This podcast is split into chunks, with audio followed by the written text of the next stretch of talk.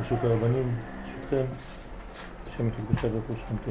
אנחנו נדבר היום על עניין של אה, השפעה וקבלה בפרשת קורח.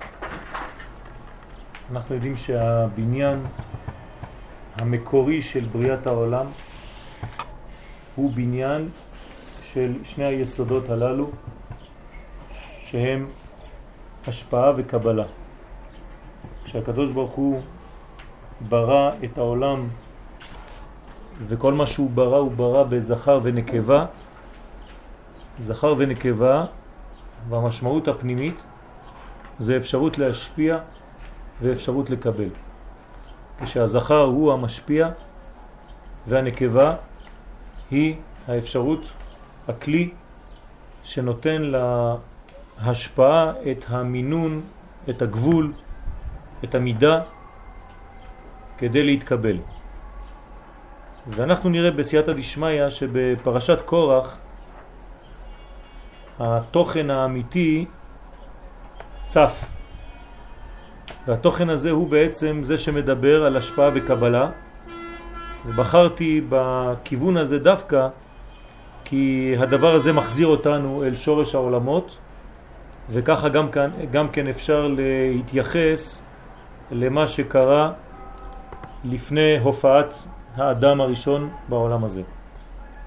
אז הפרשה אומרת, ויקח קורח בן יצהר בן קהת בן לוי ודתן ואבירם בני אליאב ואון בן פלט בני ראובן ויקומו לפני משה והאנשים בני ישראל חמישים ומאתיים נשיאי עדה קריאי מועד אנשי שם ויקהלו על משה ועל אהרון ויאמרו עליהם רב לכם כי כל העדה כולם קדושים ובתוכם השם ומדוע תתנשאו על קהל השם. כלומר יש לנו פה בניין מחודש, לקיחה של קורח ואנחנו רוצים לעמוד על הלקיחה הזאת בסייעתא דשמיא. הנה ידוע כי כל העולמות בנויים ועומדים הם על פי סדרים נכונים וכוונתו של קורח הייתה לבלבל אותם סדרים. העולם הזה הוא סדר. האור האלוקי הוא סדר נפלא והעולם הזה מחזיק על סדר. גילוי האור הוא גילוי הסדר הנורמלי, הבסיסי, הטבעי של העולם הזה.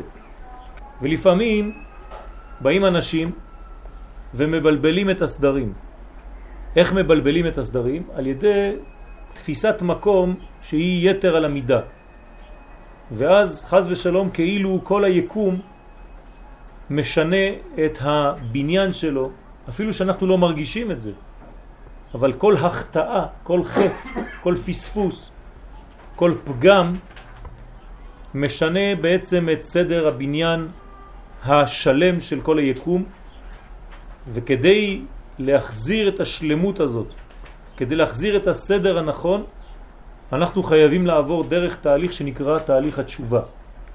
התשובה מחזירה את הסדר הנכון לכל הקלקולים, לכל העיוותים, לכל הסטיות, כן, משורש השטן, והחזרה לסדר הנכון היא בעצם גילוי האור.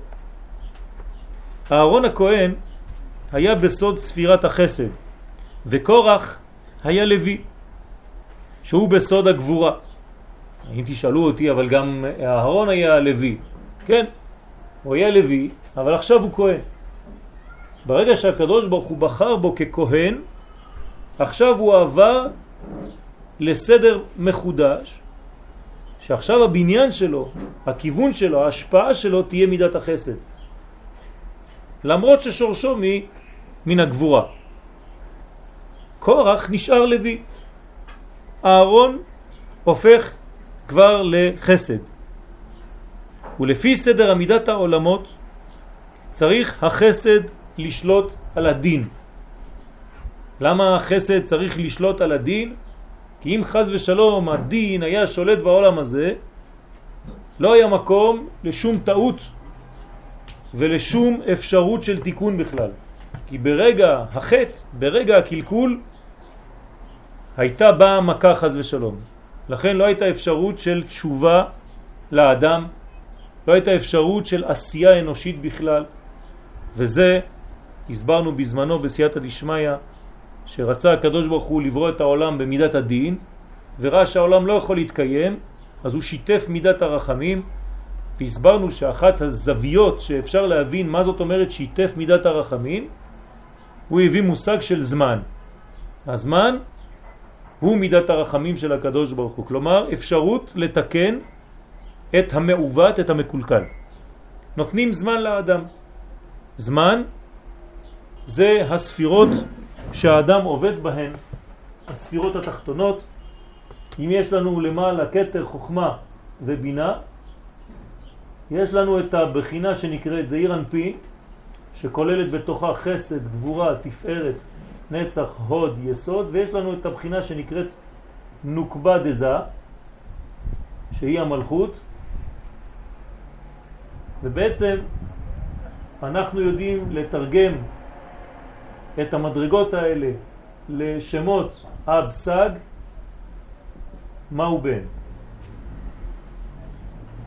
כשאב סג זה חוכמה ובינה, והמציאות האנושית, כלומר מציאות שבה העולם הזה יכול לפעול ולהשתתף כביכול בבריאה האלוקית, זה מהו בן. ומהו בן ביחד עולה בגמטרי הזמן. כלומר 45 ועוד 52, שזה 97, שעולה ממש גמטריה הזמן, זין מם נון. זאת אומרת שבחינת הזמן היא הבחינה התחתונה של שם השם. י' ק' ו' ק'. כלומר, אם אני לוקח רק את הו' ואת הק' האחרונה, אנחנו במציאות של שיתוף מידת הרחמים, כן? במידת הדין. זאת אומרת נתינת אפשרות לאדם לפעול. אבל אם האדם לא פועל כראוי, אז יכולה גם כן להיות חז ושלום נפילה באותן מדרגות, ולכן כל התיקון הכי קשה הוא בעצם באותיות ו"ק. אותיות ו"ק זה אותיות של כלים, כן, זה בגמטריה 11, ו' זה 6 ועוד ה' זה 5, ואנחנו מכירים את כל המספר הזה, כן, ממקומות אחרים, שתמיד יש בעייתיות עם המספר 11 והתיקון, כן, זה תיקון של י"ג, י"א ארורים על ידי תיקונים שונים ומיתוקים שונים ולכן יש גם סממנים בקטורת שבאים למתק את כל הבחינות האלה. אז לפי הסדר של העמידה צריך החסד לשלוט על הדין. זאת אומרת, מידת החסד, אני לא מדבר עכשיו על רחמים, אני מדבר על מידת החסד. צריך להיות מדויק. חסד ורחמים זה לא אותו דבר. רחמים זה אמצעי, חסד זה ימני. מידת החסד צריכה לשלוט תמיד על מידת הדין. למה? כי אם אנחנו מפסיקים את השפעת החסד, המדרגה נגמרת. כלומר, אם החסד לא מנצח, אז אין המשך. כי חסד זה השפעה, זה נתינה, זה אהבה. אם למשל היה לי איזון מוחלט בין חסד לגבורה, אז לכאורה אחד היה מבטל את השני. אבל בגלל שהחסד שולט יותר על הגבורה, אז יש המשך. כלומר, יש מינימום מיותר בחסד שהוא גובר תמיד על הגבורה וממשיך לזרום. אם היה ביטול של אחד כלפי השני, למשל אברהם היה מתבטל על ידי יצחק בנו, כי אברהם זה חסד ויצחק זה גבורה, ואחד היה מבטל את השני, אז אף פעם לא היה נולד יעקב. יעקב נולד כי יש בו יותר מה? חסדים. כלומר יש המשך. אותו דבר בספירות התחתונות, נצח והוד, למרות שהן מחוברות, כן? הנצח חייב להיות גובר על ההוד. למה? כי ההוד היה מבטל את הנצח, אם זה ממש אותו משקל, אז לא היה המשך, לא היה יסוד, ולא היינו מגיעים למלכות. אותו דבר בבניין שלנו, כן? תמיד החסד יש לו מעלה יתרה על הגבורה, וזה מה שמאפשר לכל התהליך להמשיך, אחרי שהגעתי לגבורה. המנגנון לא מסתיים בגבורה ומבטל את החסד, חז ושלום. תמיד ממשיכים את הבניין, והשורה האחרונה זה אנחנו יכולים להמשיך. כמו אצל המרגלים. אם הם היו מגיעים למסקנה שיש כך, כך, כך, כך וכך וכך, אבל בסוף הלא נעלה, וירשנו אותה. אבל אם הם מסיימים בלא נוכל לעלות, כן, יש בעיה. זאת אומרת, כוח ביטל את הכוח השני. הבניין של החיים שלנו זה שבשורה האחרונה אתה צריך להתקדם. כי אתה מהלך, כי אתה אדם שנולד כדי להתקדם ולהשתנות ולהשתפר. זאת אומרת שתמיד יש לך מעלה יתרה של חסד על מידת הדין והגבורה. החסד הוא מצב זמני? תרתי משמע? החסד הוא מעבר. בסוף לא יהיה חסד. למה לא יהיה חסד? זה החסד הכי גדול. הדין של הסוף זה החסד הכי גדול. כן. יהיה מושג זמן בהמשך? לא. או תיקון? לא, אבל יהיה לפני ואחרי, כן, תיקון כן. תיקון כן? כן. זאת אומרת שיש סיבה ותוצאה כן. לא לפני ואחרי, כן, סיבה ותוצאה כן. שיכולים להיות אפילו באותה נקודה, זה לא חשוב. אבל יש סיבה ותוצאה. אבל העיקר הוא שלהבין שכל המדרגות הללו בכלל הן מעברים ולא דברים שצריכים להישק, להיתקע בהם. לכן, לפי סדר עמידת העולמות צריך החסד לשלוט על הדין. אבל קורח היה רוצה להגביר את השמאל על הימין. זאת אומרת, להפוך את כל מה שהסברנו עכשיו. כלומר, להגיע למדרגה האחרונה, שמשם לא ממשיכים יותר. ככה אומר הזוהר הקדוש. וזהו עניין לקיחתו של קורח, ויקח קורח, בן לוי. מה זה ויקח? מה הוא לקח? כלומר שהתחזק בגבורה שהיא מצד השמאל, כן, לוי. לכן התורה מדגישה בן לוי, הוא לקח משהו שהוא משורש לוי, הוא לקח את הגבורות, הוא לקח את הצד השמאלי כדי להשליט את הצד הזה על החסד שהוא בימין. זה מה שכתוב בספרים הקדושים, אבל אנחנו רוצים להבין יותר בפנימיות על מה אנחנו מדברים כאן. מה זאת אומרת? זה טוב שאתה מבין שקורח רצה להגביר את השמאל על הימין, אבל זה סתם מושגים בינתיים. מה זה אומר בחיים שלנו? וכדי להבין עניין זה לעומק, יראה לבארו על פי דברי האריזל, שיש בכל הנאצלים שתי בחינות כלליות שהן השפעה וקבלה. כל העולם הזה בנוי על נתינה וקבלה, על אור וכלים, על משפיע ומקבל. וכל ההשתלשלות מתחילה מן הקטר. כן? המדרגה הראשונה מתחילה מן הקטר, שהוא המקבל הראשון מאור אינסוף. כלומר, יש אור אינסוף שמשפיע והמנגנון הראשון במרכאות, כן, שהוא פוגש, אותו אינסוף, זה ספירת הקטר. והקטר משפיע על החוכמה, והחוכמה לבינה, והבינה משפיעה לזעיר אנפין, וזעיר אנפין למלכות דאצילות, והמלכות ממשיכה את השפעתה אל עולם הבריאה, כלומר אנחנו כבר יורדים לעולם חדש, עולם הבריאה, וכן הלאה עד מלכות העשייה המקבלת מכולם.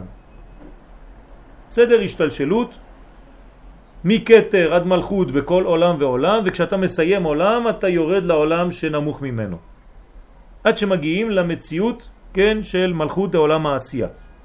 משפיע ומקבל, משפיע ומקבל. לא לשכוח שכל משפיע יכול להיות מקבל גם הוא. כלומר, אני משפיע ביחס למישהו, אבל אני מקבל ממישהו אחר, יותר גבוה ממני. זה בהכרח חוץ מהנקודה העליונה. מה? זה בהכרח חוץ מהכתר, לא? חוץ מהכתר... למה הכתר מקבל? מקבל מאינסוף, והוא משפיע לחוכמה. חוץ מהאינסוף. בסדר, חוץ מהאינסוף עצמו. כן, שהוא משפיע. וגם זה, הקדוש ברוך הוא ברא מנגנון שאנחנו מחזירים כביכול, תכף נראה את זה, ואז הופך בעצם, נותן לנו את האפשרות גם אנחנו להיות משפיעים כביכול אליו. זה החסד הגדול של הקדוש ברוך הוא, זה הצמצום שלו, זאת הענבה שלו. אני לא רק משפיע, אני גם יכול לקבל. הלוואי עלינו. כשאתה מתחיל להיות משפיע בעולם הזה, אתה שם את עצמך במסגרת שאתה כבר מתבייש להיות מקבל ממישהו אחר. וזאת סכנה. כי המשפיע הופך להיות גאוותן, והוא יכול לתת לאחרים. אבל הוא אף פעם לא יתקשר למישהו כדי לבקש ממנו עזרה. למה? למרות שהוא צריך. בגלל שהוא, כן, לא מרגיש נוח עם העניין הזה. הוא רק מן הנותנים, הוא לעולם לא מן המקבלים. יש פה בעייתיות. אתה צריך לדעת גם כן לקבל. זאת מחלה מאוד נפוצה, שבדרך כלל לא שמים לב אליה. למה? כי רוב האנשים מתעסקים עם אנשים שלא יודעים לתת. וזה גם נכון. מי שלא יודע לתת, צריך ללמוד לתת. כי זאת אהבה. אבל יש מחלה הרבה יותר נסתרת ולא פחות גרועה, והיא חוסר היכולת לקבל. יש אנשים שלא מקבלים.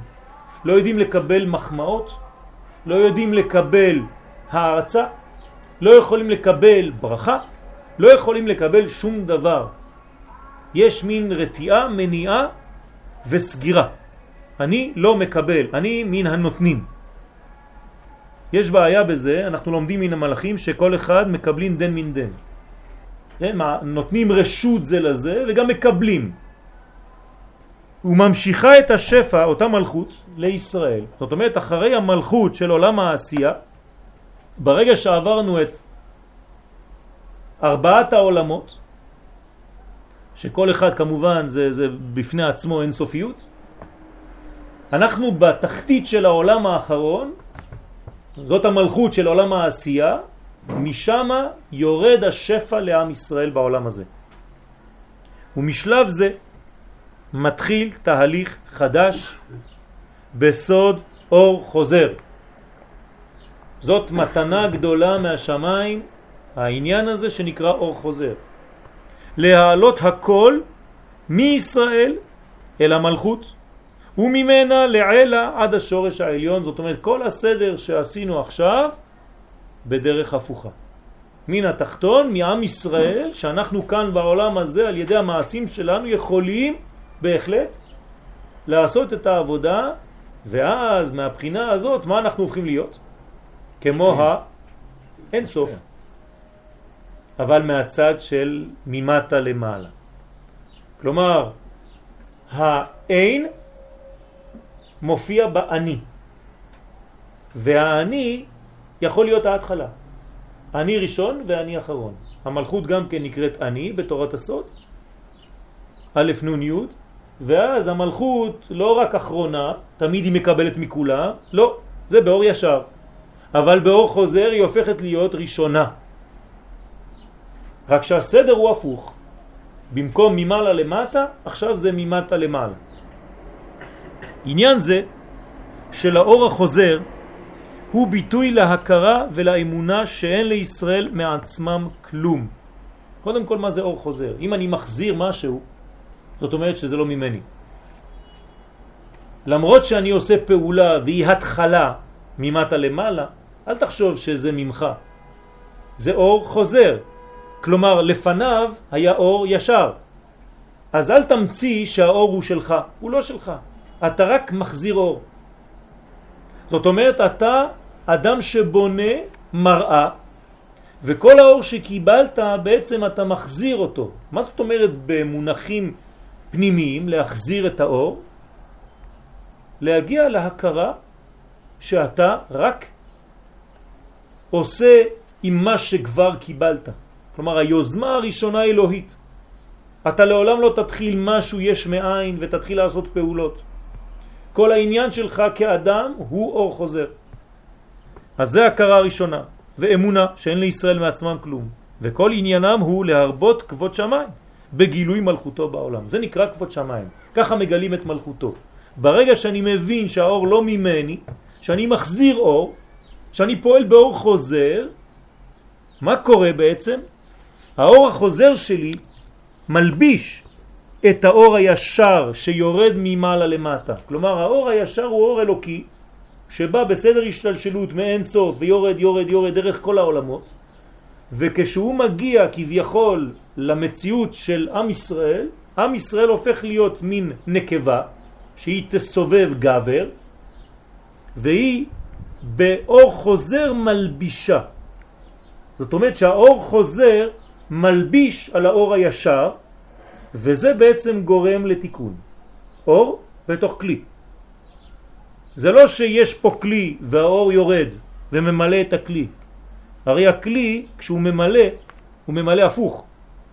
כשאתם שופרים מים לתוך כוס, אמנם אתם שופכים ממעלה למטה באור ישר, אבל אתם רואים שהכוס מתמלאת באור חוזר, ממטה למעלה. אז אנחנו אומרים בתורת הסוד שהאור החוזר הוא לבוש, הוא כלי לאור הישר. ואז יש לך אור וכלי, תיקון. זה התיקון האמיתי. כלומר, אם אתה רוצה באמת לקבל אור ולהיות כלי אמיתי לאור הזה, אתה צריך לפעול אוטומטית באור חוזר. אם אתה רק מקבל, ואתה נשאר במעמד שלך כמקבל, ורוצה רק לקבל, ולא עושה פעולה כביכול שהיא ממטה למעלה, לא בהכרה, לא באמונה, לא במעשים שלך, אז אתה אולי תקבל, אבל אתה לא תקבל בצורה נכונה, והקבלה שלך תהיה מצומצמת מאוד, מוגבלת מאוד, וגם חז ושלום, בגלל שהכלי שלך לא נכון, אתה יכול להישרף או להישבר. כן? כל המונחים של שבירת הכלים חז ושלום. אני רוצה לתרגם את זה לפני שנתקדם למונחים מאוד פשוטים. אם אתה רק מקבל בחיים שלך ולא יודע להשפיע, גם כדי לקבל, אתה בעצם גורם לקצר. קצר זאת אומרת אור גדול בכלים קטנים, כי אתה לא השתווית לנתינה. וזה סוד החיים שלנו, שכדי לקבל באמת אנחנו צריכים לתת.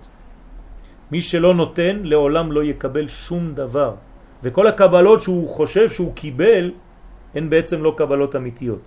אלא אם כן הוא גם כן השפיע. כלומר, מה שקיבלת חינם, זה נקרא מתנת חינם, כן? זה הורג. לכן כתוב, שונא מתנות יחיה. מי ששונא מתנות, רק הוא חי. מי שאוהב מתנות, הוא בעצם הורג את עצמו. כי הוא רק במצב, בסיטואציה של כלי פסיבי, שלא עושה פעולה של אור חוזר, אלא האור הישר בא וממלא אותו, וזה נקרא שהכלי שלו פגום. ולכן הוא נשרף מיד, וזה הורג, כן? שונא מתנות יחיה.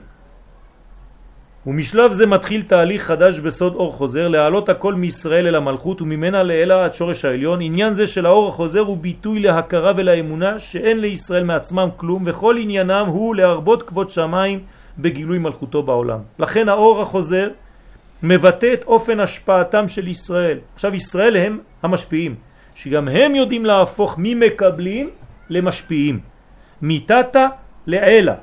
כלומר, מהעולם התחתון אל העולמות העליונים. אנחנו גם נותנים לקדוש ברוך הוא דברים. תנו עוז לאלוהים ותנו כבוד לתורה. איך נותנים? על ידי שאתה נותן למישהו לתת לך, אתה גם כן נותן. נכון? אם אני מאפשר לך לתת לי, אני בעצם בלי לתת כבר נותן. יש מושג כזה בקידושין. אם האדם חשוב, כן? עצם העובדה שהוא מקבל ממך מתנה, זה כאילו הוא נתן לך אפשרות לתת לו. אז נתינה זה לא סתם נתינה, יש לי אובייקט, כן? יש לי עצם ואני נותן לך מפה לשם. אם אתה אדם חשוב ואתה אומר לי, תודה רבה, אני מקבל ממך את זה, מי נתן למי בעצם? לא אתה נתת לו, אלא הוא נתן לך, בגלל שהוא כל כך חשוב, שהוא נתן לך אפשרות להשפיע לו. אז יש סוד גדול בעניין הזה. אנחנו צריכים לדעת להיות מקבלים. אמרתי לכם כבר את הסוד עכשיו ברמז. המקבל הכי אמיתי, המקבל האמיתי הוא זה שבעצם נותן לשני אפשרות לתת לו. בסדר? אם אני נותן לשני אפשרות להשפיע לי, אני בעצם זה בלי לעשות כלום, אבל אני נותן לו אפשרות לתת לי, אני לא סוגר את עצמי, אני הופך להיות נותן בד בבד עם זה שאני מקבל. סדר השתלשלות כזה מופיע ברמז באבות. מה כתוב במסכת אבות? משה קיבל תורה מסיני, תשימו לב. הוא מסרה ליהושע, ויהושע לזקנים, וזקנים לנביאים, ונביאים מסרו לאנשי כנסת הגדולה. הם אמרו שלושה דברים, הבו מתונים בדין והעמידו תלמידים הרבה ועשו סייג לתורה וכו' וכו' וכו'. מה קורה פה? במשנה זו, משה הוא בחינת הכתר, עתיק. מאיפה הוא מקבל? מסיני. מה זה סיני? אין סוף מבחינתנו, כן? לפי הסדר שהתחלנו להסביר מקודם. אז משה בחינת הכתר שהוא עתיק. אני תכף מצייר לכם, כי בכתר, אני מגדיל לכם פה את הכתר, הכתר בנוי משני חצאים, עתיק ואריך. כן? החלק שנקרא אריך הוא יהיה כבר ראש של כל האצילות, אבל החלק שנקרא עתיק הוא יותר גבוה, הוא שייך למדרגות יותר עליונות שלא ניכנס אליהן היום, שזה אדם קדמון. על כל פנים הוא בנוי משתיים. אני חייב לצייר לכם את זה עכשיו כי תכף נפגוש את זה בטקסט. אז משה הוא בחינת הכתר עתיק, ראש הקומה, תשימו לב, החלק העליון. והוא קיבל תורה מסיני. מה זה פה סיני? זה רמז מאור אין סוף ברוך הוא. הוא מסרה ליהושע. מי זה יהושע עכשיו? הוא הבחינה השנייה שבכתר, דהיינו אריך. לכן פני משה כפני חמה, כי הוא זכר, ביחס לחלק הנוקבי שנקרא יהושע. אז זה רמז של עתיק ואריך אנפין. כי פני משה כפני חמה ופני יהושע כפני לבנה.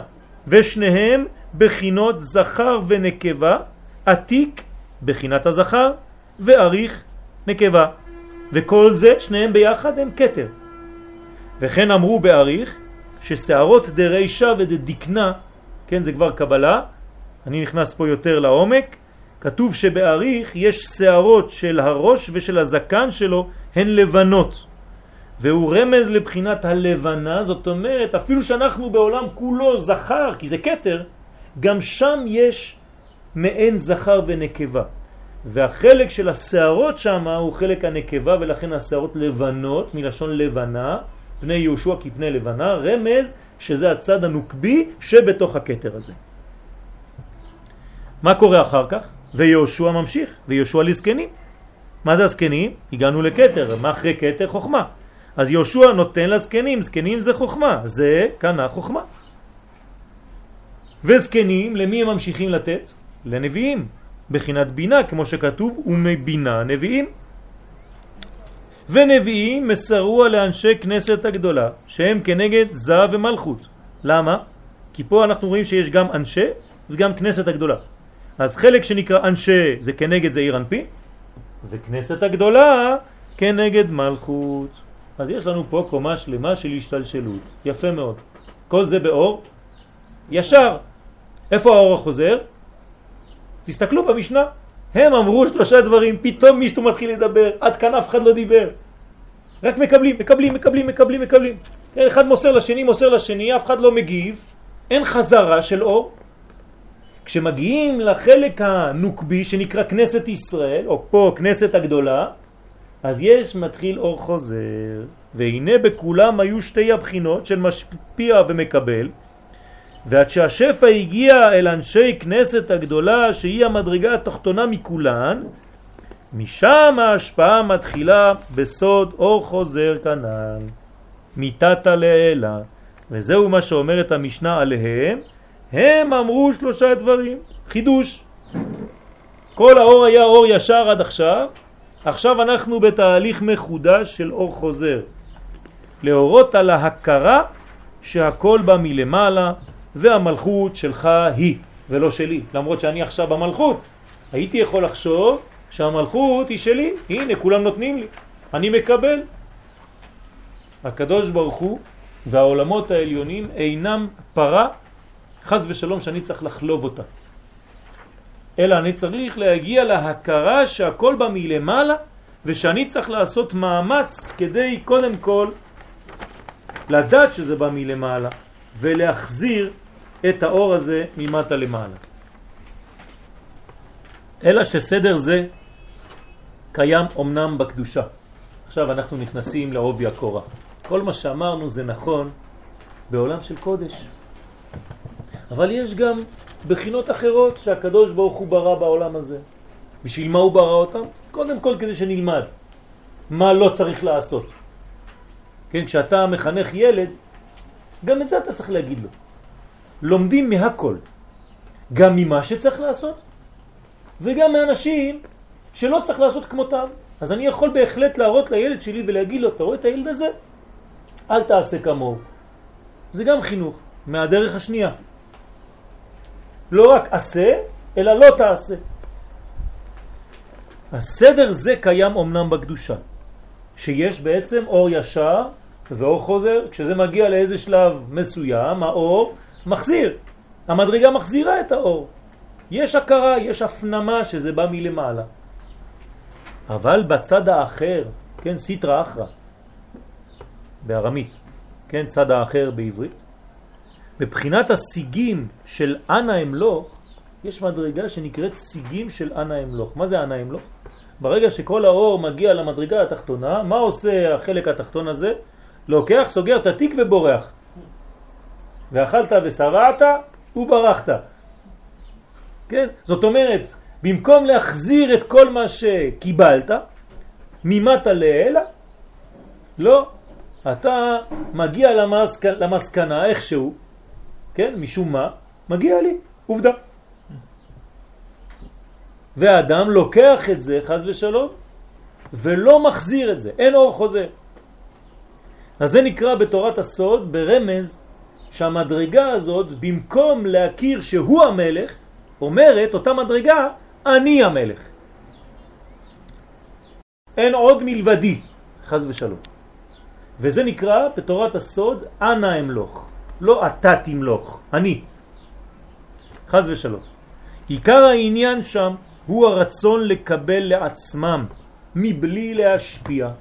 קבלה בלי השפעה. שאמרנו מקודם שקבלה בלי השפעה זה בעצם שריפה. זה בעצם שבירת הכלים. זה קלקול. זה מקרה המלאכים. כי כוחות הקליפה יונקים מן העקביים של הקדושה. כשהקדושה מסתיימת, יש לה, כן, במרכאות, כביכול, עקביים. ומהעקביים של הקדושה יש מתחת לה עוד עולמות חיצוניים. לפעמים אנחנו אומרים אפילו שהרגל של המלכות יורדת מוות, רגליה יורדות מוות. למה? כי מתחת למלכות יש מדרגות של קליפות, והקליפות יונקות כביכול מהחלק של העקביים של הקדושה, ואינם משפיעים לזולתם. הבעיה אצלם זה שאין השפעה. אז לפני שנמשיך, אנחנו צריכים להבין דבר מאוד חשוב. כל פעם שאני מקבל משהו מהקודש, אני צריך להשפיע. אני צריך להמשיך ולתת. בכל מיני מובנים של המילה השפעה, כן? לא רק בכסף. בהרבה דברים אפשר להשפיע בעולם הזה. ועצם העובדה שאתה ממשיך להשפיע, אתה מצד אחד אומר, אני יודע שזה לא ממני כי קיבלתי, ולכן אני ממשיך להשפיע, אז יש כבר הכרה שזה לא ממך, ודבר שני, אתה כבר לא חוסם את המדרגות, הדברים לא מסתיימים בך. אתה יודע למה זה לא מסתיים בך? כי זה לא התחיל בך. אתה פשוט חלק מכל השרשרת הזאת. ואתה צריך להמשיך ולהשפיע לזולת. מה סודות התורה? סליחה? מה עם סודות התורה? מה זאת אומרת מה עם סודות התורה? מי אמר לך שאסור להעביר אותם? צריך להעביר אותם למדרגות שמותר להעביר אותם. אין דבר כזה שאסור. במדרגה שהגעת אליה יש מדרגה שאתה מעביר למי שמוכן. כן? הרי הקדוש ברוך הוא, אם הוא ברא את העולם, יש סוד יותר גדול מזה, והוא נתן לנו עולם. כן? זאת אומרת שהמדרגה הכי עליונה, הכי סודית, ברא את העולם, נכון? כן או לא? אז זהו. אז אתה רואה שיש כן קבלה, יש כן נתינה, אבל צריך לדעת איך לתת. זה נכון, זה משהו אחר. אנחנו לא מתעסקים עכשיו איך ולמי, אבל יש בסיס שיש נתינה, צריך להשפיע, בוודאי שצריך. חז ושלום אדם שהגיע למדרגות ולא נתן את זה לתלמיד, והוא יעזוב את העולם הזה, אז מה קרה? כל התורה הולכת איתו לעבדון? חז ושלום, התלמידים צריכים להיות ההמשך. אז התלמיד שמקבל מרבו הוא בסוד אור חוזר, כי הוא מלביש על תורת הרב. הרב הוא אור ישר והתלמיד הוא אור חוזר, כי הוא הופך להיות כלי לרב. בסדר? אבל חז ושלום בקליפה יש מדרגות שאינן משפיעות לזולתן וזהו מה שנאמר בספר הזוהר שבחינת אל אחר, כן, ככה הוא קורא לו, אל אחר, אלוהים אחרים. איסטרס, מה זה איסטרס? נהיה מסורס, זאת אומרת אין תולדות.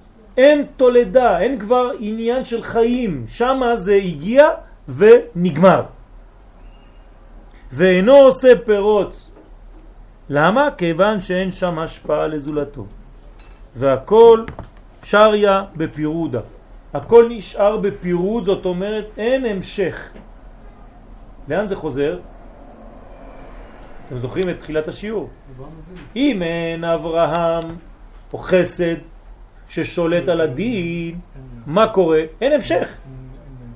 אז איך יכולים להגיע, פה יש לנו כבר תשובה חלקית, איך יכול להיות מצב כזה שיש חסד שמשפיע על הגבורה והגבורה מקבלת ונגמר שם, כל המדרגות נגמרות שם, מסתיימות שם. למה? כי אין יותר חסד מאשר גבורה. הגבורה, במקום להיות כלי לחסד, היא חסמה לחלוטין את החסד. קיבלה את הכל ונגמר הסיפור. זהו, אין, לא ראית כלום. נבלע. אז הגבורה הופכת להיות כן. חסד. לא, חז ושלום. גבורה לא הופכת להיות חסד. לא. היא היא ביטלה את הכל. אם הוא, כן. אם הוא משפיע, לא, אם הוא משפיע זה מדרגה אחרת. זה לא שהיא הופכת להיות חסד. זה מההמשך של שניהם ממשיכים חסדים. ולכן נקראת הקליפה בשם רשות הרבים. למה זה נקרא רשות הרבים? כיוון ששם שולטים הפרטים. זה רשות של רבים. אתה תישאר בעולם שלך, אני בעולם שלי, אדוני אל תבוא לבלבל לי את המוח, אין לי שום קשר איתך. וכל חלק הוא נפרד לעצמו ולוקח לעצמו. אין קשר לעם ישראל בכלל, אין חיבור, הפרטים שולטים. בהרגשה שהוא מציאות עצמית ללא שום יחס לזולת. אין מדרגות. זה מה שקרה במקרה המלכים. כל ספירה קיבלה וחשבה שהיא מציאות בפני עצמה, אין המשך, אין לי לאן לתת ולאן ללכת, קיבלתי זה שלי, נגמר הסיפור. אין התקללות, אין התפשטות מאחת לשנייה. מדרגה כזאת לא יכולה לחיות, ולכן הייתה השבירה. וזה הפך ממה שקורה בצד הקדושה, כמובן, שהיא נקראת ברמז רשות היחיד. למה הקדושה נקראת רשות היחיד? כיוון שה... שמה... נהדרת. כן, כיוון שמהדרת ומחזירה את הכבוד למי שהכל שייך לו, יחידו של עולם. מה קורה ברשות היחיד? אנחנו מפנימים את הרעיון שיש אחד, שיש כולל, שהוא אחד שכולל ולפני כולם, בין כולם. אני רוצה לתרגם את זה קצת במוח, במונחים יותר מוחשיים. אדם שחי אפילו בעולם של תורה, בלי להיות כלול בעולם של כלל ישראל, חז ושלום גם כן יש לו נגיעה כלשהי בעניין הזה של רשות הרבים, ולא מספיק קשור לרשות היחיד. ולכן לא בכדי כתוב, כן, אתה אחד ושמך אחד, ומי כעמך כישראל גוי אחד. כי האחדות הזאת עוברת דרך העם. ואם התורה שלך שאתה מפתח היא תורה שהיא אינדיבידואלית בלבד, לא מקושרת לכלל, אין לך יחס לכלל בכלל, הפך, מה שייתן לי הכלל אני לוקח, תעמיס. אבל מה אתה נותן? שום דבר, עזוב אותי, אין לי שום שייכות. אבל אתה חי על חשבון אותו כלל, אבל אתה אף פעם לא מחזיר? כן, פגם גדול מאוד. שלי, שלי ושלך שלי. כן, שלי, שלי ושלך שלי. כן, רשע.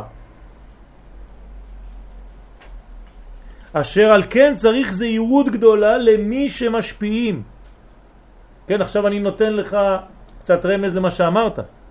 שלא יעשו זאת לכיוון המדרגות שאינן מחזירות כלום למעלה.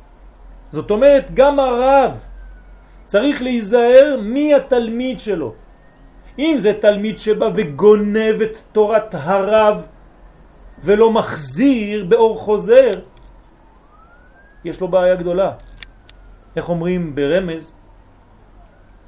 האומר דבר בשם אומרו מביא גאולה לעולם. כלומר, אני מבין מזה שמי שלא אומר דבר בשם אומרו, למה? כי הוא לוקח את הכבוד לעצמו ממה שהוא ינק מהרב, אבל הוא לא מזכיר את הרב, הוא התנתק מהעץ. אדם הזה חז ושלום, אם הוא לא מביא גאולה לעולם, אז הוא מביא הפך, גלות וחורבן. כלומר, פירוד. כלומר, נקודות נקודות, עולם הנקודים, אינדיבידואליות. וזאת שבירה. גאולה זה חיבור. אם אני אומר דבר בשם אומרו, זה בגלל שהגעתי להכרה שיש על מי להגיד את מה שקיבלתי. אני אומר את זה בשם מי ששמעתי. כי יש בזה פגם גדול של יניקה מהקדושה מבלי התהליך של האור החוזר כנ"ל. והוא הפגם של שפיכת זרע לבטלה רחמנה אצלם. זה אותו עניין. זה להשפיע, אבל אין לך כלי שם. ואם אין לך כלי, אז זה כאילו השפעת באוויר, אין אור חוזר, אין בניין. שבמקום להשפיע באור חוזר, נעשה משפיע לטומאה הבולעת את האור, ולא נודע כי באו אל קרבנה. רמז לפרות שבחלומו של פרעה, שהפרות הרעות והרזות בלעו את הפרות השמנות, ומה כתוב שם? ולא נודע כי באו אל קרבנה. זה הכי הכי חמור, לא שהם בלעו אותם. יכולות לבלוע אותם, אבל בסופו של דבר להגיד, ברוך השם אכלתי פרה שמנה, זה בסדר. אבל פה הם אכלו את כל השומן הזה, וכאילו לא כלום. אפילו לא נודע כי באו אל קרבנה. זאת אומרת, זה לא גרם לא לתועלת אלה שאכלו, ולא לתועלת אלה שנאכלו.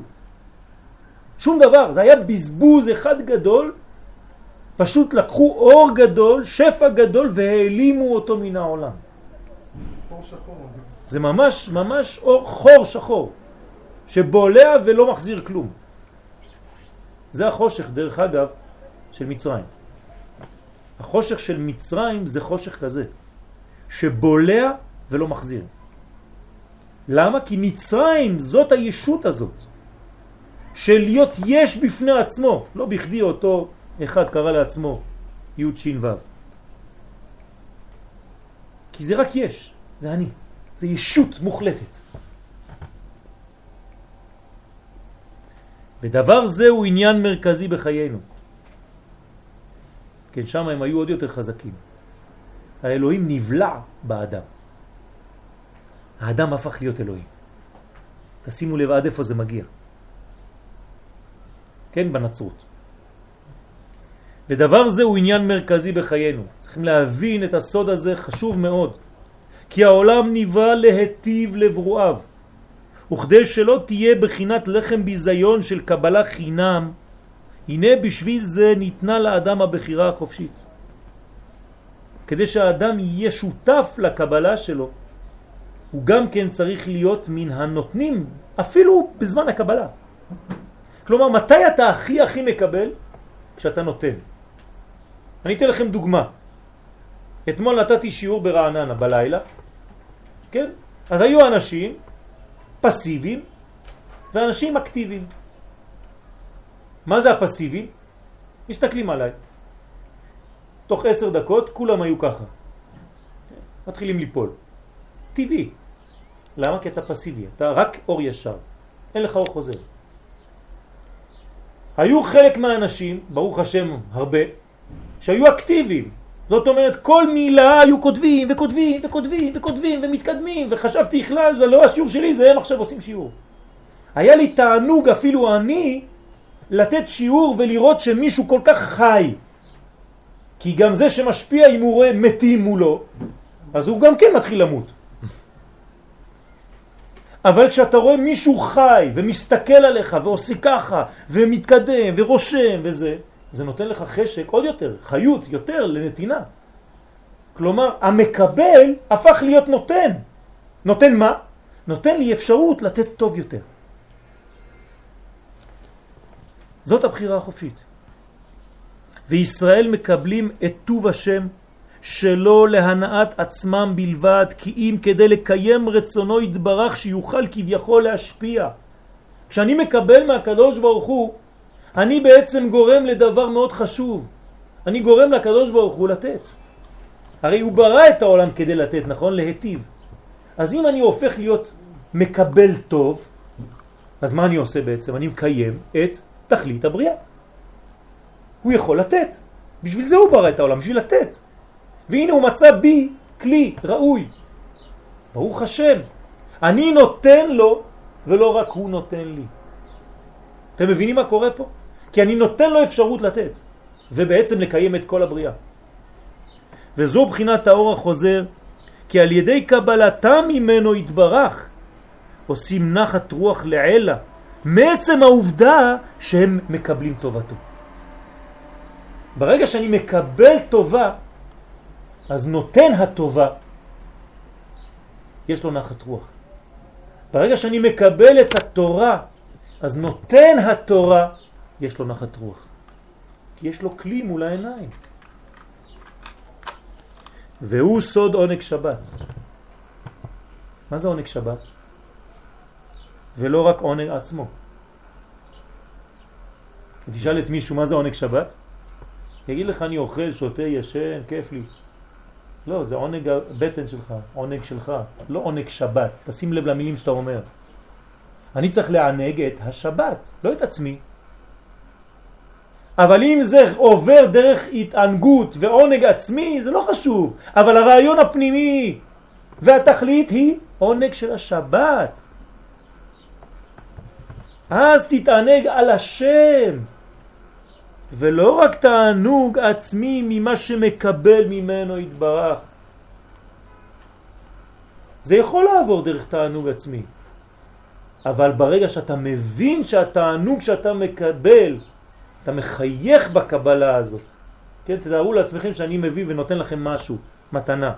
עצם העובדה שאתם עושים לי חיוך גדול, כן, או מחבקים אותי, מה, מה זה גרם לי? שלא רק אני נתתי, גם אתם נתתם. זה בדיוק מה שאנחנו עושים עם הקדוש ברוך הוא. אם הקדוש ברוך הוא נותן לי תורה, ואני מקבל את התורה הזאת, מה אני עושה? נופל. אני לא נותן לו כלום. הוא רק נותן לי, אז יש נותן ואין מקבל. אז אין נחת רוח כביכול, כביכול לקדוש ברוך הוא. למה? כי הוא נותן, הוא משפיע, אבל הוא לא מוצא שם כלי שחי את הנתינה הזאת, בדרך הקבלה. בעולמות יש סדר, נכון? כן. בחיים, נגיד, אתה, אתה נגיד, אתה משפיע נגיד לילד שלך, כן. אבל נגיד, שאתה, אתה צריך להקשיב לו, כביכול, הוא, הוא כרגע משפיע. נכון. אז זה לא כמו סדר העולמות, שם. חייב להיות סדר, ופה כביכול אין סדר כמו סדר העולמות. הפוך, אותו דבר, בדיוק אותו דבר. למה, איך, איך... ברגע שעולם כשהוא- לא, הוא נותן עכשיו מספר לך לעולם, מה שקרה לו בגן, כן. זה לא חוזר. בוודאי שזה אור זה אור חוזר. ישר. לא, למה? זה אור חוזר, בגלל שכל כל כולו בא ממך. איפה הוא היה הילד הזה?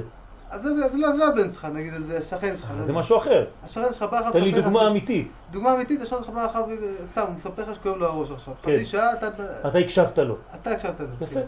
אז פה מה? אז מה? אז הוא נתן לך, הוא נתן לך אפשרות להשפיע לו. הוא נתן לך אפשרות להיות העוזר שלו, המשיח שלו, המושיע שלו. כלומר, הוא שם את עצמו תחתיך ברגע הזה. זה כבר ענבה. כי אם לא, הוא לא היה בא לספר, זה מה שאמרתי בתחילת השיעור. יש אנשים שלא מספרים על הבעיות שלהם למישהו אחר, למה? כי אני רק נותן, אני לא מקבל. הוא בא וכבר שם את עצמו במדרגה. אני שברחוץ, אתה לא מכיר אותו, עושה לך ככה. אתה יודע איזה, איזה כוח זה להגיע למדרגה כזאת, לעשות ככה ברחוב? תעשה את זה. כן, היום הראשון של אותו אני, היום הראשון שהוא יצא לרחוב, ובפעם הראשונה בחיים שלו הוא עשה ככה. אתם יודעים איזה כאב? אני בטוח שהוא בכה כל היום. זה צמצום. מצד שני הוא נותן לך גם אפשרות להשפיע לו. כשאתה נותן צדקה לעני, מי נותן למי? אתה נותן לו, אבל גם הוא נותן לך אפשרות לתת. אז זה באמת בנוי לפי סדר נכון. אבל מה שמוזר זה כן. שהפעם הראשונה אה, זה תמיד יותר חזק מפעמים. מאחר כך. זה לא יותר חזק, זה בגלל שאין לנו זיכרון. זה משהו אחר, זה כבר נושא אחר. אם היה לנו זיכרון, אז תמיד זה היה כמו הפעם הראשונה. פשוט מאוד. זה משהו אחר, זה בגלל שאנחנו חלשים. כן, למדנו את זה כבר כן. אצל רבי נחמן. כן. שאם היינו חזקים, היינו צריכים ללמוד באותה אינטנסיביות, כמו בפעם הראשונה. אם היה לך זיכרון, היית צריך להסתכל על אשתך או האישה על הבעל, כמו בפעם הראשונה שראיתי אותך, וכל האהבה שהייתה לי אליך, או אלייך. זה כבר נושא אחר, זה נושא של שכחה. שכחה זה קליפה, כן? שכחה זה אותיות חושך. זה בגלל שאנחנו הולכים בחושך, אנחנו לא מבינים את זה. מתרגלים. מרגלים. ברגע שאתה מתרגל, אתה מזלזל בשני כבר. הכל מובן מאליו. וכל הפגמים שבעולם שורשה מן הנקודה הזאת, של המחשבה המעוותת, המבלבלת את סדר הבריאה. כן, סדר אמרנו שזה אור.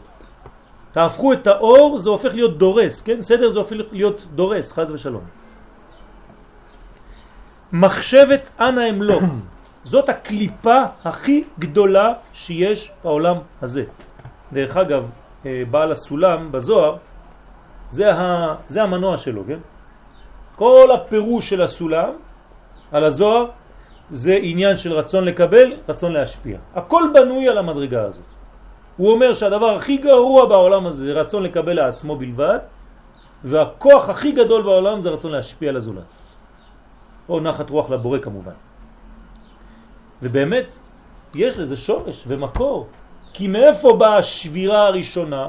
מהעולם הזה שנקרא עולם הנקודים, כשאני לא נכנס אליו עכשיו, לפני עולם התיקון. מה זה עולם הנקודים?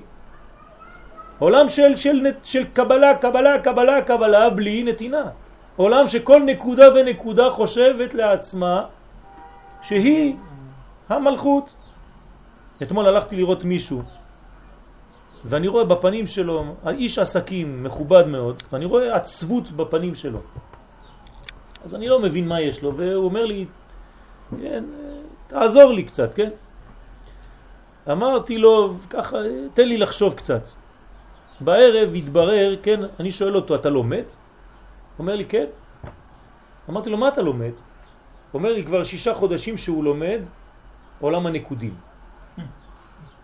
כלומר, שבירת הכלים. אמרתי לו, עם מי אתה לומד את זה? הוא אומר, סתם ככה ישבנו עם חברים. אמרתי לו, אתה יודע שכשלומדים את הלימוד הזה, צריך תמיד, תמיד, תמיד לסיים בעולם התיקון? ומי אתה לא יודע את זה, חז ושלום אתה נשבר ממש, כמו הכלים. הוא אומר, עכשיו אני מבין את העצבות שלך. אתה הרסת את עצמך כבר שישה חודשים, אתה לומד איך משתברים הכלים, ואתה אף פעם לא מסיים בתיקון. אז הוא אומר לי, מה זה תיקון? אמרתי לו, זה קצת כמה דפים אחרי זה, בעץ חיים, זה שער אריך, שם מתחיל התיקון. של חיבור, מה הוא בן? מעניין, למה מה הוא בן? כי זה השפעה וקבלה. מה הוא בן? זכר ונקבה. שם מה חדש? מצח דאדם קדמון. הוא אומר לי, רגע, רגע, רגע, על מה אתה מדבר? אמרתי לו, בטח, אתה לומד עולם של שבירות. כולך שבור. אתם מבינים? זה סתם ככה להיכנס ללימוד, בלי שום, בלי רקע, בלי כלום, לפתוח דפים, איפה שזה נפתח. לא ככה לומדים, צריך סדר, גם בלימוד צריך סדר. אז המחשבה הזאת של אנה אמלוך, שהייתה בעולם, בעולם הנקודים, כן? לכן נקראים נקודים, כל אחד נקודה, נקודת העולם. משדרת את הרצון לקבל לעצמו בלבד עד שהייתה שם לקיחת אורות גדולים מדי. אשר נולד מדבר זה הכחשת ההנהגה של העולם הזה על ידי הקדוש ברוך הוא חסי שלום. כלומר, אם אתה שוכח מאיפה האור בא, בסופו של דבר איך זה מסתיים כל הסרט הזה? אני בראתי את עצמי. איך אומר פרו? לי יורי ואני עשיתיני. מי עשה אותי? הגעתי בלי כלום, ופתחתי עסק קטן, וזה הצליח, אני עשיתי את עצמי, אדוני. כבר עשרים שנה אני בונה ובניתי את עצמי, אף אחד שאל תבלבל לי את המוח. וכל התיקון יהיה איפה? בהפנמה שאין עוד מלבדו. בדיוק הפוך. לדעת שכל מה שיש לי בעצם אין לי כלום מעצמי. זאת המלכות האמיתית דלת לה מגרמה כלום. זה לא סתם איזה סיטואציה, זאת מציאות והכרה במציאות הזאת. אני שואל אתכם שאלה, אתם חושבים שהמלכות, הספירה, מלכות, יש לה שכל לדעת שהיא מלכות? והיא מן האחרונה שהיא מקבלת מכולם. שואל אתכם שאלה. אני שאלתי פעם את השאלה הזאת לרב שלי. הבן ישחי אומר שכן. בדעת ותבונה, הבן ישחי אומר ממש ציטוט שכל ספירה וספירה יודעת, יש לה מציאות של מחשבה. והיא יודעת, המלכות יודעת שהיא המלכות, ומה הפונקציה שלה. פלא פלאות. כלומר, יש אינטליגנציה, יש חוכמה בספירה עצמה לדעת שהיא חיה. כמו שאתה יודע מי אתה, המלכות יודעת מי היא.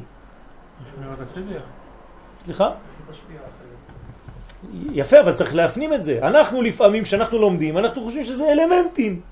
שהקדוש ברוך הוא ברא, יש ספירה כזאת, ספירה כזאת, זה עובר צינורות וזה. האם יש להם חוכמה פנימית עצמית, שהן יודעות מה קורה? כן. הבן ישחי אומר את זה בפירוש. מבהיל. זה שומר על הסדר. כן. כל אחד הוא מכיר את מקומו. כן, אבל היה זמן שזה לא למד. שבירת הכלים. השאלה היא מה זה להם? מאיפה זה הלהם הזה? זה משהו אחר. כשאתה אומר איפה, אתה לא כבר יודע, שם לא את זה, איפה, כן? אני לא אומר איפה. כן. אמרת איפה. כי אין לי מילה אחרת, אני חייב להגיד משהו. לא, חשבתי שלא שמעתי טוב. איפה אני אומר? לא במקום. כן, הבנתי. אייכה. אייכה, זה מה ששאל הקדוש ברוך הוא את אדם הראשון. לא איפה אתה. אייכה, איפה אתה נמצא. כן? איפה המציאות שלך. יודע בדיוק איפה אתה נמצא. אבל איפה המציאות הזאת? המציאות הזאת היא העולם הזה. בתוך העולם הזה, בפנימיות העולם הזה, זה כל הספירות האלה. כלומר, זה לא מקום אחר ויש לנו את העולם שלנו. לא, אבל... זה כל פנימיות העולם הזה. זה ברובד של חוכמה, של הפנמה, בקומה מאוד פנימית, אבל זה כאן. אבל מה זה יודעת? יודעת זה כמו שאתה, כן? האם אתה יודע את נשמתך? יש מדרגות שלא יודעות את החלקים. יש דרך אגב מדרגה שנקראת רשע דלית ידע. אומרים המקובלים, מה זה רשע דלית ידע? עצמה היא עצמה לא יודעת, אבל גם האחרים לא יודעים אותה. אף אחד לא יודע כלום. מפחיד. אבל היא רשע דלית ידע, משמע שאחרות, כן. יש ידיעה. זה צריך ללמוד, זה עוד דברים אחרים. כי המלכות שלך היא ואתה תמלוך אבל- בכבוד. כל הספורט שאנחנו מדברים על הספורט, זה חלק מה- מהשם יתברך, נכון? אז איך יש להם מה זאת ידיעה? אומרת חלק מהשם יתברך? זה מידותיו של הקדוש השם. ברוך הוא, אין לו חלקים. אצילות נגיד, אצילות הכוונה נגיד. והוא, נכון, זה השם. לא, המידות זה לא השם? הכל השם, אין עוד מלבדו. לא, אבל בעולם החירות אפשר לדבר על מציאות כאילו נפרדת ממנו. אין דבר כזה, זה רק במושגים שלנו. מה שלא הוא נמצא בפנים, שאין לו השגחה, הדבר הזה לא חי. אין דבר כזה. אין דבר אז כל כזה. שכן, אז כל שכן, אז איך יש לה כאילו ידיעה עצמית? יפה מאוד. זה, זה, זה שאלות יותר פנימיות, כן? צריך ללמוד בפרוטרוט את העניינים לפי הסדר. כן, כן, זה בדיוק, ש- זה- בדיוק. איך העין העין שלך, תשים אותה על השולחן, היא יודעת משהו? אבל אתה יודע שאתה רואה דרך העין. מי זה אתה? מי יודע? כן? אז יש לנו מנגנונים הרבה שאנחנו לא יודעים אותם, לא מבינים עדיין. אתה רואה שהקושי הוא גדול. האמת שחוכמת הסוד, אם היא נלמדת כראוי, היא מביאה לאדם ענבה גדולה.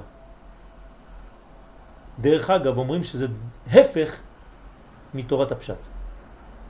אתה יכול להיות גאוותן גדול בלימוד גמרא, בגלל שחשבת שהבנת איזה סוגיה. כן, תורת הסוד אתה תמיד נתקע באיזה מקום ואתה אומר, ריבונו של עולם, הגודל הזה מפחיד אותי, כן? אומר לך, טוב שזה מפחיד אותך, תישאר תמיד עם הפחד הזה, אשר אדם מפחד תמיד. דרך אגב, גם מי שחושב שהוא הבין בגמרא, כן, הוא הבין בקומה אחת. אבל למחרת תיתן לו עוד פירוש, עוד יותר פנימי מאותה גמרא, זה בלי סוף, כי הגמרא והזוהר זה אותם אנשים. רק אחד יותר בלבושים ואחד יותר בפנימיות, אבל זה אותו אדם. אתה לא כל רגע אומר לי, לא, זה החולצה שלך וזה אתה. גם זה לא אני. זה מלא לבושים על אני. אבל הכל אחד. אין הבדל בין תורת הפשט לתורת הסוד. זה רק שכבות, שכבות, שכבות, שכבות. הכל אחד. כשהפנימי זז הוא מזיז את כל השכבות. והנה זו הייתה הנפילה של קורח. אנחנו חוזרים לפרשה. כל זה הייתה הקדמה. עכשיו זה ילך מהר. זו הייתה הנפילה של קורח, שגם הוא המשיך עניין הלקיחה, ויקח, ויקח קורח. מה זאת אומרת ויקח? מה הוא לקח? והתרגום מיד, ואית פליג. זאת אומרת, פילוג. עשה לעצמו מפלגה. אה, מפחיד. צריך להיזהר. כל אחד זה הוא. בשביל מה אתה אוסף כסף? לא בשביל עם ישראל, בשביל המפלגה שלי. רגע, מה אתה עושה פה? אתה חושב על עם ישראל, על האומה או על המפלגה שלך? כן, הכל מעוות. שהתחיל את חטאו במחשבה דומה למה שהיה בעולם הנקודים חז ושלום. זאת אומרת, החטא של קורח זה שחזור השבירה של הכלים. בחינת אנא אמלוך. הפך דרכו של משה רבנו עליו השלום שהמשיך תמיד לישראל את הבחינה הטובה של ונחנומה. זאת אומרת, משה רבנו יודע בדיוק שהוא רק צינור של משהו הרבה יותר גדול ממנו, שלא התחיל בו ולא מסתיים בו. כלומר, את החינוך לדעת ולהכיר בעובדה שכל מה שיש לנו אינו אלא מן ההשפעה העליונה. זה משה רבנו. ואשר על כן הכל ערוך לכבודו יתברך ואין שום מציאות עצמית נפרדת בעולם כלל וכלל. אין שום מציאות נפרדת. אין דבר כזה. וחטאו של קורח הביא אותו, כדברי הזוהר הקדוש, לחלוק על השבת ועל השלום. כך אומר הזוהר. קורח חלק על השבת, קורח חלק על השלום. ככה כתוב בזוהר. עוד, על כמה דברים עוד. כי השלום הוא עניין השלמות. סוד רשות היחיד, כן? שלמות זה שלום, זה אחד, שהוא עולם התיקון. וקורח חלק על זה, כי המשיך הדברים לצד האחר של רשות הרבים. איך הוא אמר? כי כל העדה כולם, כולם קדושים. טעות או לא? טעות או לא? לא עכשיו. לא. טעות גדולה מאוד. כי כל העודה כולה קדושה. הוא התחיל ביחיד ונגמר ברבים. כי כל העדה כולה קדושה, אין דבר כזה כי כל העדה כולם קדושים. זה לא נכון שכולם קדושים. יש אנשים חטאים. אבל העדה כן קדושה, כלל ישראל, האומה. תתחיל ותגמור כמו שהתחלת. הוא מבלבל אותנו בדיבור. המשיך הדברים לצד האחר של רשות הרבים. שכל נקודה בה היא רשות עצמית נפרדת כביכול. כן? אתם יודעים...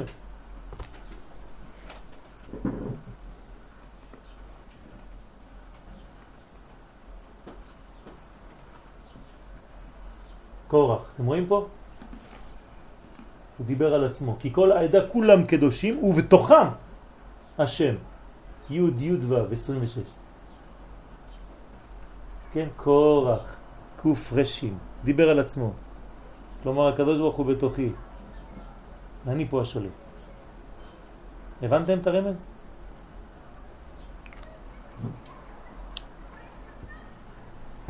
מחלוקת קורח על השבת היא המחלוקת על המלכות ממש. שבת זה מלכות. כי שבת כנגד המלכות בחינת כנסת ישראל, שמעלים בשבת את כל מה שעשו בחיל במלאכות החול, נכון? בכוח, בעבודה, כל השבוע אנחנו עובדים ובשבת מה אנחנו עושים? מעלים את הכל, לאן? למי שזה שייך לו. זה נקרא שבת. אני מביא את הכל כמו ארגז מלא, מזוודה מלאה בכל מה שעשיתי בחול, אני מעלה את זה למלכות והצילות. אל הבחינה העליונה. כדי להראות בזה שהכל לכבודו יתברך. זה נקרא כבוד השם, זה השבת. זה העניין של עונג שבת. והוא סוד שמו של השבת, כן? למה נקרא שבת? על שם השיבה, החזרה, כן? אל המקור בסוד התשובה כידוע. שבת זה בוא תשוב. שבת זה תשובה.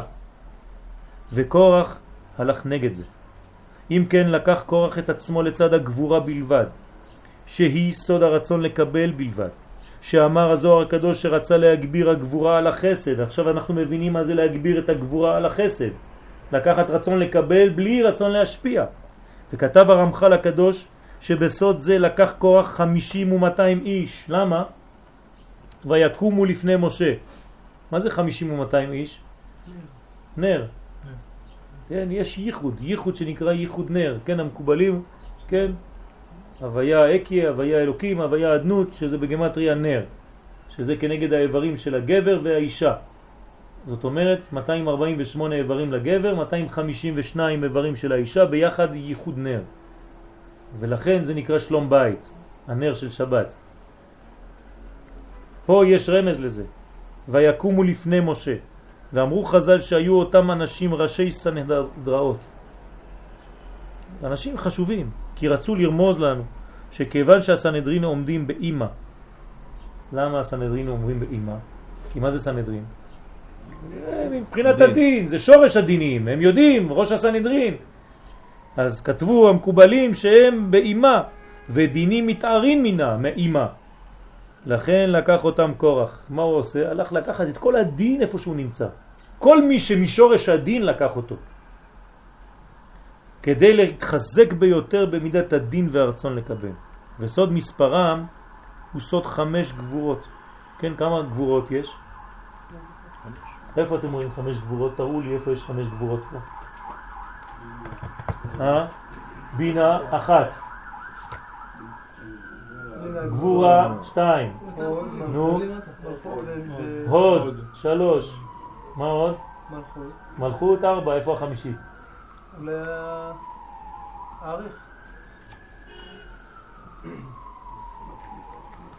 אומרים המקובלים ספירת היסוד. יסוד היא נוטה לשמאל.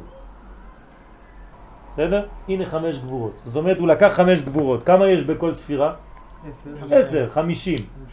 כפול חמש כל אחד? 250. אשר כל אחת עולה למניין עשר, הרי חמישים, וכל אחת כלולה כוללת את החמש, הרי חמישים ומאתיים. והייתה מיתתם בשריפה. למה מתו בשריפה? כי רצו להתחזק בגבורה כדי לפגום. והאש של הגבורה עצמה נהפכה עליהם לעונשם. כלומר מידה כנגד מידה, באו במידת הדין, אש. עשו מדורה ונפלו בתוכה. למה העונש של קורח לא כזה? ועונשו של קורח היה כנגד חטאו הוא. ותפתח הארץ את פיה. כן, מי זאת הארץ? המלכות. אתה רוצה להיות רק מקבל? אני אראה לך מה זה. אני המקבלת. כן, המלכות זה מקבלת. ותפתח הארץ את פיה ותבלע אותם ואת קורח. כי מידה כנגד מידה, משום שהארץ היא המדרגה התחתונה של כל הבריאה, ונקראת היא בחינת מלכות. כי כולם משפיעים אליה. אבל עיקר השפעתה של האדמה היא באור חוזר.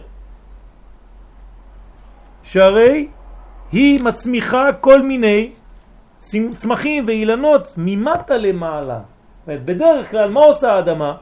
זורעים בה באור ישר והיא מצמיחה באור חוזר. למה הצמחים עולים ולא נכנסים? תיקון צדיק אתה לא איתו. יפה, זה התיקון של קורח אפילו עצמו. יום אחד סיפרתי סיפור בצרפת, הייתה איזו מחלוקת בין אנשים, אז הייתי בבית כנסת וסיפרתי סיפור אחד של אה, שני אנשים שהתווכחו על שטח. אז התווכחו, זה השטח שלי, זה השטח שלי, כל אחד בונה חומה, כן, אתם מכירים את הגמרא. כן. אפילו איפה ייפול הכותל, מאיזה צד וכו' וכו', בלגן שלם. אז אה, אמרו בוא נלך אצל הרב. זה שלי, זה שלי, זה שלי. בא הרב אומר להם מה קורה? זה שטח שלי. אומר לא, זה השטח שלי. אומר טוב, נלך לשמוע מה אומרת האדמה. מסתכלים עליו ככה כולם בתמיעה. הרב הולך, כן, משתתח ומתחיל להקשיב. אומר לאדמה, אדמה, של מי את? שניהם מסתכלים עליו ככה, אומר, נו, וואלה, היא אמרה, שניכם שלה. עוד מעט תגמרו, היא תבלה את שניכם כבר. אז זה האילנות, זה ממטה למעלה. ואשר על כן נקראת גם ארץ. למה נקראת ארץ? כמבואר בחז"ל שעשתה רצון קונה. כלומר, שהפכה גם היא מבחינת מקבלת לבחינת נותנת באור חוזר. האדמה מלמדת אותנו, הארץ שהיא כל כולה רצון, היא נותנת לנו צמחים. אבל כורח שפגם בעיקר הגדול הזה של הפיכה מרצון לקבל לעצמו לבחינת משפיע, והוא נשאר רק בקבלה עצמית, הנה היה עונשו מאותה בחינה, שהאדמה שהיא סוד המלכות פצתה את פיה ועשתה כמותו. דהיינו לקחה אותו מבלי להחזיר שום תמורה. בלעה אותו לגמרי. ממש מידה כנגד מידה לפי מעשיו הוא. וכל תשובתו היא לצעוק תמיד. כן, כתוב בזוהר שיש מקום שאם מקשיבים שם באדמה הוא צועק. מה הוא צועק? משה אמת ותורתו אמת. מה זה אומר? כלומר, מה זה משה אמת ותורתו אמת וכולם בדאים, כולנו בדאים? מה, מה זה אומר? בסדר, אז כולם צועקים משה אמת, וגם אני אומר משה אמת ותורתו אמת, אז מה? לא, פה יש תיקון אמיתי למה שהוא עשה. כי עד כאן הוא היה חולק על בחינתו של משה, משה זה ונחנו מה? עכשיו שהוא נבלע והוא אומר משה אמת, זאת אומרת יש הכרה בזה שהשיטה של משה היא השיטה הנכונה.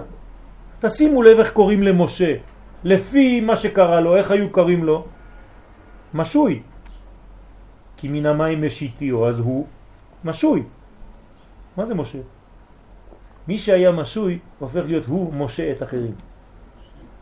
שימו לב, הוא הפך את הרצון לקבל לרצון להשפיע.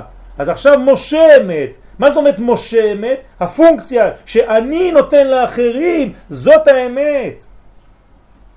כלומר בהכרה של תורת משה שיש בה גם בחינת קבלה וגם בחינת השפעה.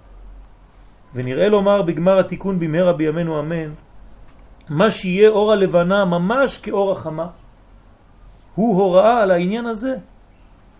מה זה? אנחנו אומרים שיהיה אור הלבנה כאור החמה, למה? הלבנה זה הרצון לקבל. אם היא הופכת להיות כמו אור החמה, זה בדיוק העניין, שהמלכות תקבל אבל גם תחזיר ותשפיע באור חוזר את כל האורה, ממש כמו השמש. אתה אפילו לא, לא תבין מי ומי, מי היה בהתחלה נותן, מי היה בהתחלה מקבל. זה ככה צריך להיות זוג דרך אגב. אתה כבר לא יודע מי נותן למי. כי כל אחד חושב רק על השני, לא על עצמו. יוצא כי תיקון העולם והסדר הנכון הוא כשהחסד שולט על הדין, זאת אומרת רק רצון להשפיע. לכן רצה הקדוש ברוך הוא לתקן הבלבול ולהחזיר הדברים לתקנם, להשליט החסד על הדין, וזהו שאמר במדבר, ואת שם אהרון תכתוב על מטה לוי. כן, בפרשה שלנו. מה זאת אומרת כשהיה המטות, נכון? לוקח את המטות של כולם, והוא אומר, לכתוב את השם של אהרון על המטה של לוי. הבנתם את הסוד? אהרון הוא החסד. החסד הוא חקוק. שם, הוא שולט שם על המטה של לוי.